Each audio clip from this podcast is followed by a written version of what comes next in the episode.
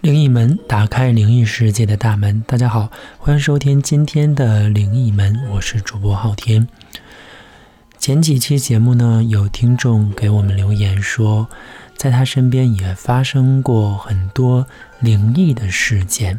他跟我讲，在他上学的时候呢，就经常会被鬼压床，但有一次呢，他亲眼看见了鬼，并且跟鬼进行了一番的交流。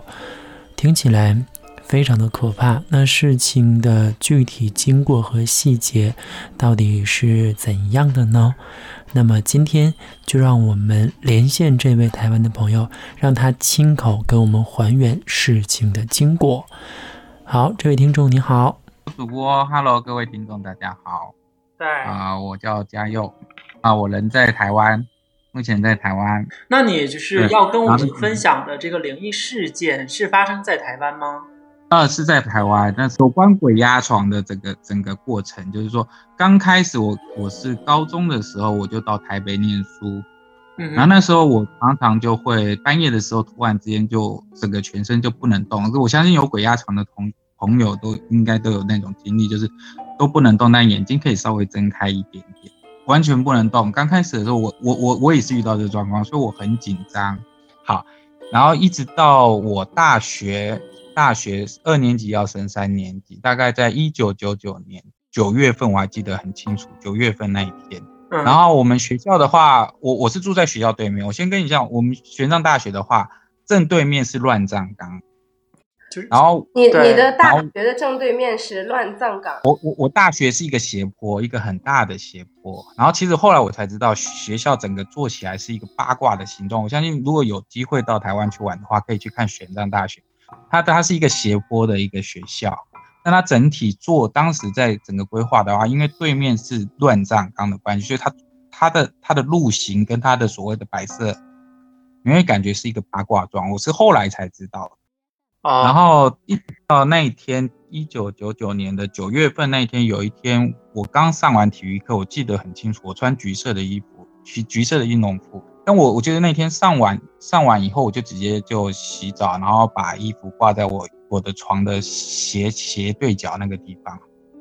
然后接着就是到了晚上，我就开始入睡。入睡的时候，当天晚上突然之间，我又感觉到，哎，很久没有出现的我压床又出现。当我睁开眼睛的时候，我愣住。我刚好正前，我就看到一个一个刚好刚好月光打进来，你知道吗？我的我的床的旁边是一个窗户，窗户刚好那天月光刚好是很圆，打进来一个男的人的轮廓坐在我身上，坐在你身上，他坐在我身上，而且脸脸脸是看着前方的，也就是说我他是等于是一个梯形的形状，他人是看着我床的右手边。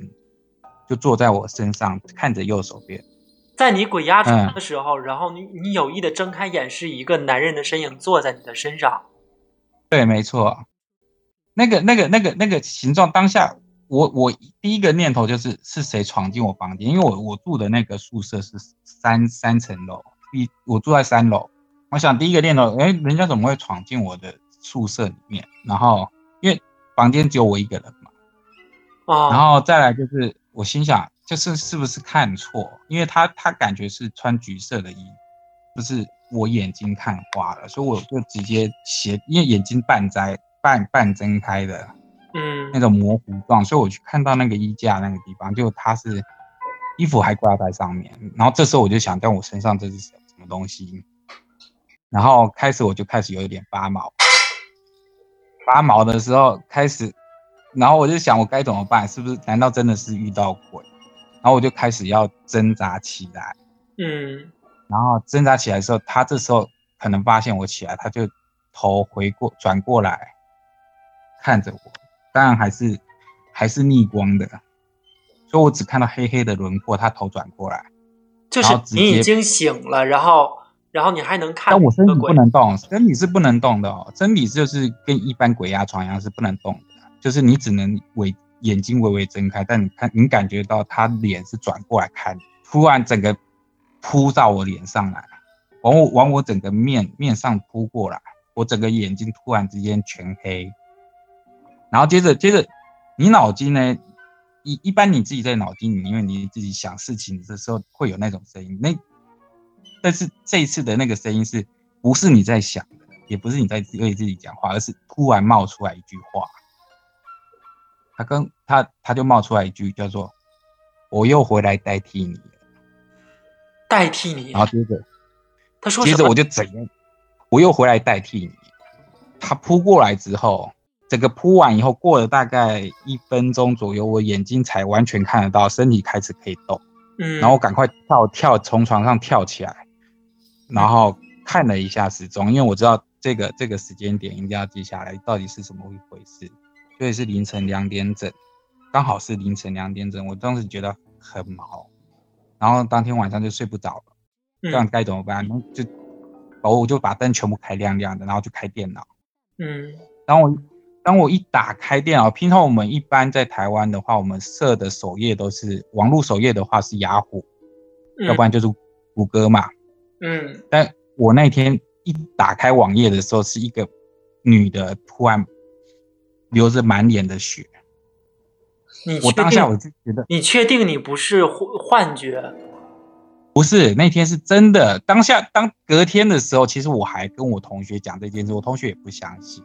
就我就说这样你要不要去？其实那个网页我不晓得为什么就是一直关不掉。我就叫我隔天我同学就说好，叫他跟我去看我的电脑。确实一打开就一个女的脸，然后满脸流着血。你能再重复一下他跟你讲的话吗？我又回来代替你。我记得我又回来代替你。大概是这样，整个过程是这样。就是从我完全不相信鬼这一个东西，然后一直到我亲眼看到。嗯，那些那那个轮廓我记得很清楚，他的轮廓跟他的衣服的颜色哦，所以这个我到目前那那那你想知道原因吗？我其实想知道，但是不晓得为什么，就是找不到答案，没有人能够给我答案。想不想听我的答案？好啊，你说啊。因为在我我我 这那个那个叫哎，我这这样直接叫名字好吗？他自己都说自己是家药了，他都没没有药。嘉哥，就是在我的知识体系里面，能跟你说话，然后能自己现形的这种，就是咱们说的鬼体来说，嗯，已经是相当厉害的鬼了。他已经是鬼了，他不是魂儿了。然后映客上的宝宝说说他昨天做梦野鬼压床动不了。所以说，首先是这样哈，我先给大家来解释一下鬼压床。鬼压床分为两种情况，一种呢就是健康生理、健康生理方面的情况，嗯，就是可能是你最近的生生活压力会比较大，然后导致睡眠的那个障碍，嗯，它就有那个鬼压床的这种状况。还有一种情况呢，就是是真的有鬼在压床，对，就是有区分的。其实你自就像你就像你自己来说，你自己也能够感觉得到。有的有的一种情况呢，就比方说你最近身体阳气会比较弱，然后你的三味阳火会比较弱，这个时候呢，就会有一些不干净的东西，它可以跟到你，它就可以上你的身。我我鬼压床了，但是我在半半朦胧意识当中，我已经睁开眼睛了，睁开眼睛，我发现有一个人真正的坐在我身上，然后你还看到他回头，并且他在跟你交流说话。然后之后呢？你打开电脑之后，电脑上还有一个女人的鬼脸，然后露着血的，并且你怎么关都关不掉。那这种呢，就是真正意义上的鬼压床，就是他真的回来找你了。因为不可能从医学上来讲，还是从那个科学的角度来讲，有很多的连锁事件同时发生。这个我觉得解释不通的是，比方说，就是咱身边发生的鬼压床，只是。有一些时候我们很难醒，或者是我们半睁着眼睛，我们主观，我们脑子里主观意识是可以，嗯，任由支配的。但是我们的肢体、我们的四肢、我们的肉体是得不得已支配的。那这种情况，我觉得是很常见发生的。但是像嘉佑哥你说这个，就是你那天雅虎的页面跳出来那个女鬼还流着血，这个我觉得就太，我觉得太巧了。呃，是在校园附近，真的是烂坟岗或者是万人坑那种地方。然后你的房间，你你租的房子是在这种地方。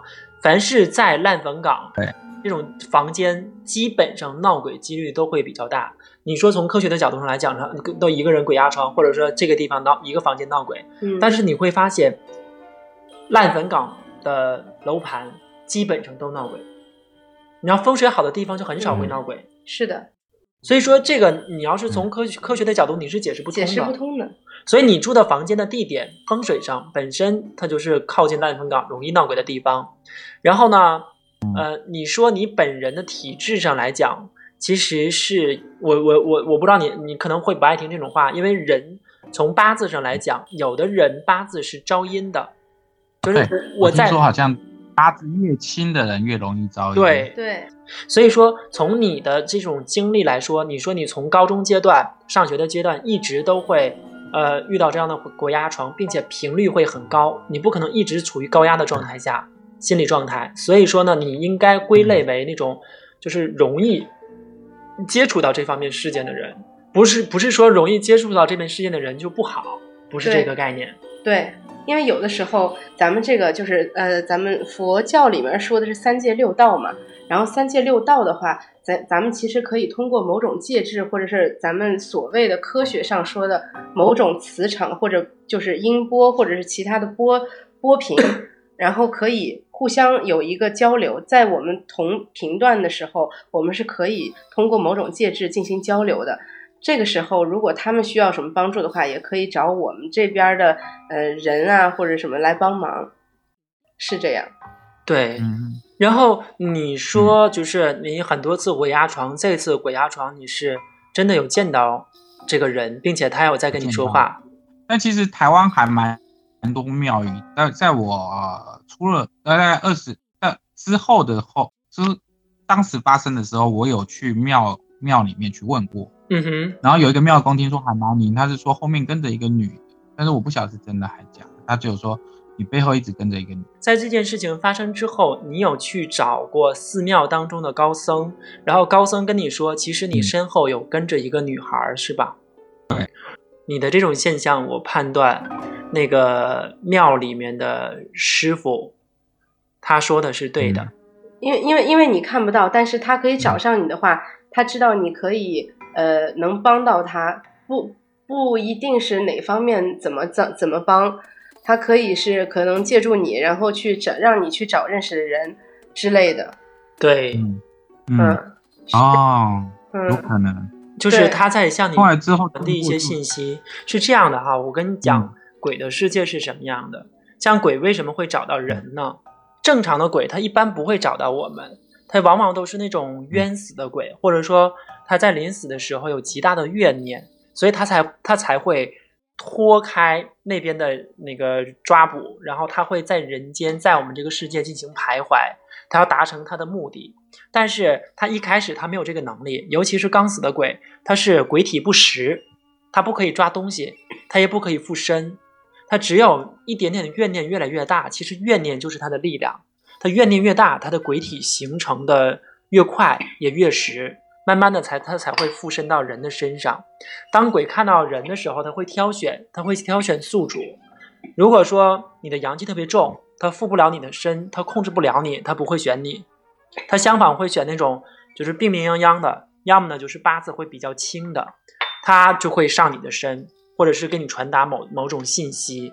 如果说他好控制你，他给你传达的信息相对来说会比较清晰，但如果不好控制，他可能给给你的信息就会比较少，就是有点像朦朦胧胧的感觉。像你刚才那种情况，就是你你看不清他的脸，但是他依稀你能感觉到他能他在控制你的意识流，他可以跟你进行交流，但是交流的非常短，是吧？对，只讲了那句话。可是我觉得为什么要回来取代我？我不懂。到目前为止，我不懂。呃，你刚才跟我说的哈，我我来进行一个推测和判断。你是说，其实之前你不是特别胖，但是经历完这件事情之后，你是变得很胖，是吧？对，呃你能够很明显的感觉到，是因为经历这件事情之后，前之前和之后会有这样一个很明显的变化吗？呃，其实是不，我我我感觉没有那么明显，它是陆陆续续、慢慢的。OK，慢慢的、慢慢的演进。对，哦，是这样哈。如果说从我的理论体系来说，我来跟你进行判断这个事情的话，很有可能，嗯你是遇到了鬼上身，因为他跟你传递一个信息，是我来取代你，是吧？对其实这个谈不上取代，只是他附在你的身上，会附在你的身上以很长一段时间。由于他的能力有限，所以他附在你的身上，跟你呃，你和他进行结合的密度和时间，包括他操控你的呃能力不是特别强，所以说，但他会一直跟着你。如果说你你最近点儿的时运特别差，或者是身体素质特别不好，于是呢，这个时候他在你身上所表现出来，他本来的面目会比较多。比方说，他特别喜欢饮酒，你不喜欢，但最近他真的控有控制你达到百分之四十或者是百分之六十的时候，他就用你的身体来喝酒，因为那个人我知道了，喝酒因为你突然讲到这件事，我突然想到我在大概在呃七八年前的时候，嗯那时候，刚进医校这一行，嗯那时候有一天晚上我，我弟他们刚好都都我因为我三个弟弟，他们那天刚好有两个刚好到我住的地方住去玩。嗯，他说我我半夜的时候莫名其妙就是自己走出去了，我其实我不知道这件事。你是梦游是大概有？半个小时，是是梦游吗？我不知道，我不知道啊，我从来没有梦游过。但是那一次他们说你很清楚的就走出去了，然后半个小时后回来。但我那时候住在天台，是个哦加盖屋，然后但是他们说你怎么下去啊？我也不知道。哦，就那一次是一个很特别的一个经历。那我那那那那那半个小时中间发生什么事我不知道，那就是我我就因为我你睡。那这个鬼是很厉害，他真的是附附你体去干他自己想做的事情了。对，所以嗯刚刚你突然提到这一点，我突然想到有那那天有发生，那那有一年是发生那那那天刚好发生那件事情。嗯，那是我跟你讲。这种状况是很多的。呃，我跟你分享，简单分享啊，我不详细聊，我跟你简单分享一个一个事件哈。嗯、就比方说，在海边儿不是有渔民嘛，是吧？有一些鱼呢，它是就不是就是是有灵性的。结果呢，有一天，然后这个老渔民呢，就是做梦，做梦呢，就其实就已经被那个鱼附身了。然后他身上会长好多的鱼鳞，然后那个那个鱼就给他托梦，说是有哪条哪条鱼，她是我的妻子，然后你要帮我去把她救了。然后结果他就把那条鱼给嗯放了之后，这个老人的身体就好了。所以这种事情啊，嗯，就真的这种事情其实是特别多特别多。对，还有你知道吗？有有些人是喜欢吃老鼠的，然后结果呢是有一个老嗯。太太，她是她身体素质特别差，她出去晚上出去遛弯儿的时候就已经被一个老鼠附身了。她被老鼠附身回回到家之后呢，这个老太太她从来不吃肉，也不吃那个瓜子花生，但那那天回家之后呢，脾气特别暴躁，她把冰箱打开，把冰箱里面的生肉拿出来直接吃，然后吃瓜子，嗯。吃这些东西，就是就是耗子喜欢吃的东西。就是以它那种形态是吗？就是对也是用门牙，就是牙齿对去，并且它它鬼体附身，就是那个耗老鼠精附身之后，嗯它的形状、说话的声音跟老鼠是极像的。好在他家的保姆是是修者，是懂这个的。然后他家的保姆跟他沟通，其实这个老鼠附在这老太太身上是想达到一个目的，是什么目的呢？是想救他的另外一个老鼠，另外一个老鼠被隔壁的饭店抓去，要要去要去杀杀了。然后他要附身这个老太太身上，让这个老太太去把那个老鼠救出来。但最后呢，他家这个保姆是修者，就帮他完成了这个愿望。当把那个老鼠救出来出来的时候，这个老太太身上的老鼠母老鼠就已经下身了，嗯，然后这老太太又恢复原来的状态。所以说，像这种动物仙儿也好，或者鬼附身也好，他都是想借助你的身体去达成他生前的愿望。所以像你这种情况，嗯你说你呃这次鬼上身之前和之后的变化，包括你饮食上、生活习惯上是会有变化的。很有可能它一直有一段时间是持续在你身上，但它不能够完全控制你。它可能它不嗯，它上你身不是说我一直要用你的身体，不是，它慢慢的去掌控你的身体，等到完全可以应用的很娴熟，可以驾驭你的身体出门儿一个小时或者半个小时，他只要达到这个目的就 OK 了。对，哦，他不是说我上你身，我就一直上你身，我天天在你身上待着，不可能。他是会，他会受到受受到天谴、受到惩罚的。而且他仅仅是偷偷用你身体几个小时。对，而且他也没有那么大的力量，对，因为你知道我们人身上是有三昧真火，他没有那么大的力量。只有在比如说晚上，就是阴气，就是白天咱们是阳气比较重的时候嘛，然后晚上的时候大概是几点？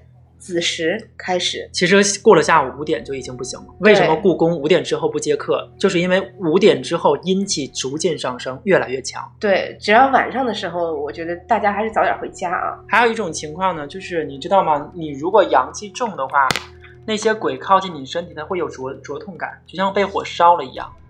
然后，如果是你阳气弱的话，它就可以靠近你。所以说，一般情况下，哦这种就是他是很难接近你的，并且他是挑人的。不过你们倒是这次倒是真的解解答我心中这那么多年的疑因问为。因为他是专家，